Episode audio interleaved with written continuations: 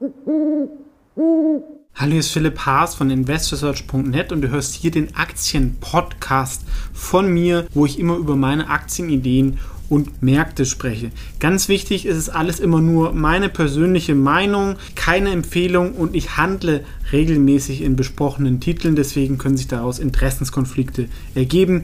Einfach nur ganz kurz und jetzt viel Spaß in dem folgenden Podcast. Hallo, hier ist Philipp Haas von Invest Research TV und in diesem Video möchte ich euch den Investor Research Stock Picker vorstellen. Das ist, glaube ich, mein ältestes Wikifolio und hier habe ich ein, zwei Mal auch mal die Strategie geändert, aber es geht hier eigentlich um Value Investing und es ist auch das breiteste Wikifolio vom Anlageuniversum. Also hier kann ich alles reinkaufen.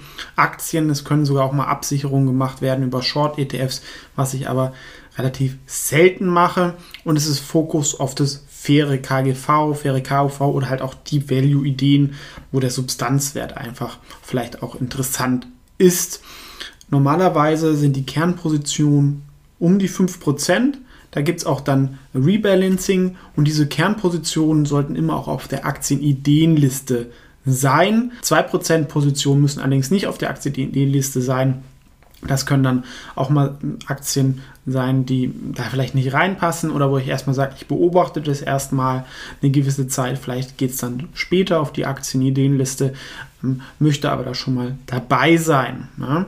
und ist dann so eine Standardposition. Wir sehen, die Performance war auch wirklich gut mit 240 Prozent, ähm, 16 Prozent pro Jahr inklusive Gebühren und ist halt seit 2012 Wobei sehen wir auch, es gab immer auch mal wieder Seitwärtsphasen. Woran liegt es?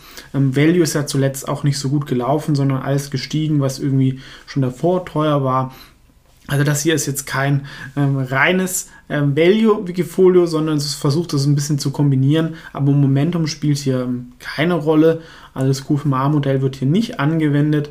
Und auch 2018 war zum Beispiel viel in China, weil die Aktien dort günstig erschienen. Und das hat dann auch ein bisschen gelitten. Trotzdem reicht es noch zu einer sehr, sehr deutlichen Outperformance gegenüber dem DAX. Wobei auch zugegeben, der DAX hier auch nicht der perfekte Benchmark ist.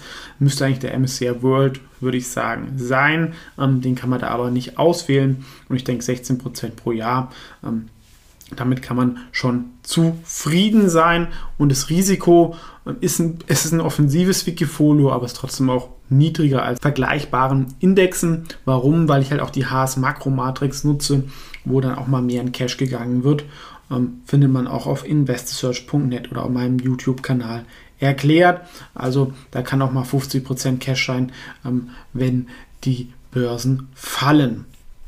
Ansonsten, ähm, wie gesagt, das faire KGV, das ist ja mein Modell, wo ich Aktien qualitativ beurteile und daraus ein faires KGV ableite, gemäß der Qualität einer Firma.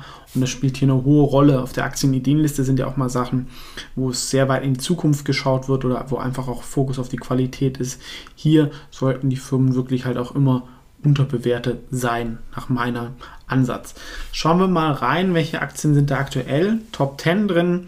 Wir sehen, es ist wirklich kein reines Value, sondern so eine Mischung aus Old und New Economy. Hier ist eine Facebook dabei, die mm, ja, ein faires KGV immer noch höher ist als das aktuelle.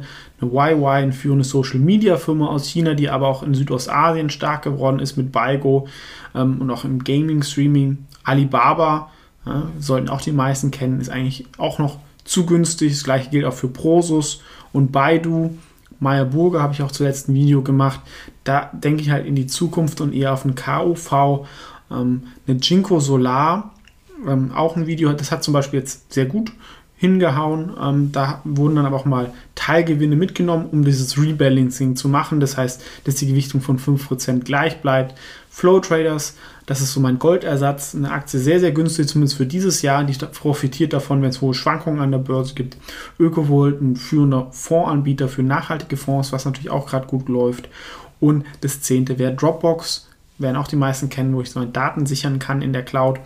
Ähm, ist für einen Enterprise-Software-Anbieter eigentlich sehr, sehr günstig. Deswegen hat es hier auch reingeschafft. Ähm, Wachstum war zuletzt nicht so hoch. Ja, und dann kaufen die Leute lieber die Momentum-Titel. Was jetzt nochmal das Fazit von dem Investor Search Stockpicker Wikifolio ähm, ist eine Alternative zu dem It's the Band Stupid, was ja, sag ich mal, die 5x10 Aktienideenliste 1 zu 1 abdeckt. Die ist nochmal konzentrierter, ein bisschen offensiver, ähm, also die Gewichtungen sind höher und es ist nochmal mehr Fokus auf Value. Also wenn ihr das auch ähm, gut findet, ist sicherlich relevant. Ihr seht es auch in Top 20 Wikifolien der Historie, also wirklich schon ein Urgestein. Und denke ich, bin ich jetzt auch wieder optimistischer als vielleicht vor ein, zwei Jahren. Ähm, zuletzt hat sie es auch ganz gut geschlagen, als es bei den Märkten ein bisschen zurückging. Also hier fließen schon meine besten Value-Ideen rein. Ähm, und deswegen ist das sicherlich für den einen oder anderen interessant. Ansonsten findet ihr auf meinem YouTube-Kanal und investresearch.net auch die Strategien der anderen Wikifolios erklärt. Aber ich wollte es einfach nur noch mal kurz vorstellen und auch ganz wichtig natürlich, bildet euch eure eigene Meinung. Ähm, ich bin hier natürlich biased, ähm, aber wollte es einfach nur noch mal erklären, was vielleicht für den einen oder anderen relevant sein könnte und vielleicht auch besser oder als Beimischung dienen kann, anstatt die Sachen immer selber zu machen, dass man auch sowas hat, was einfach stressfreier ist und auch steuerlich effizienter sein kann. Ansonsten vielen Dank und wir sehen uns vielleicht im nächsten Video.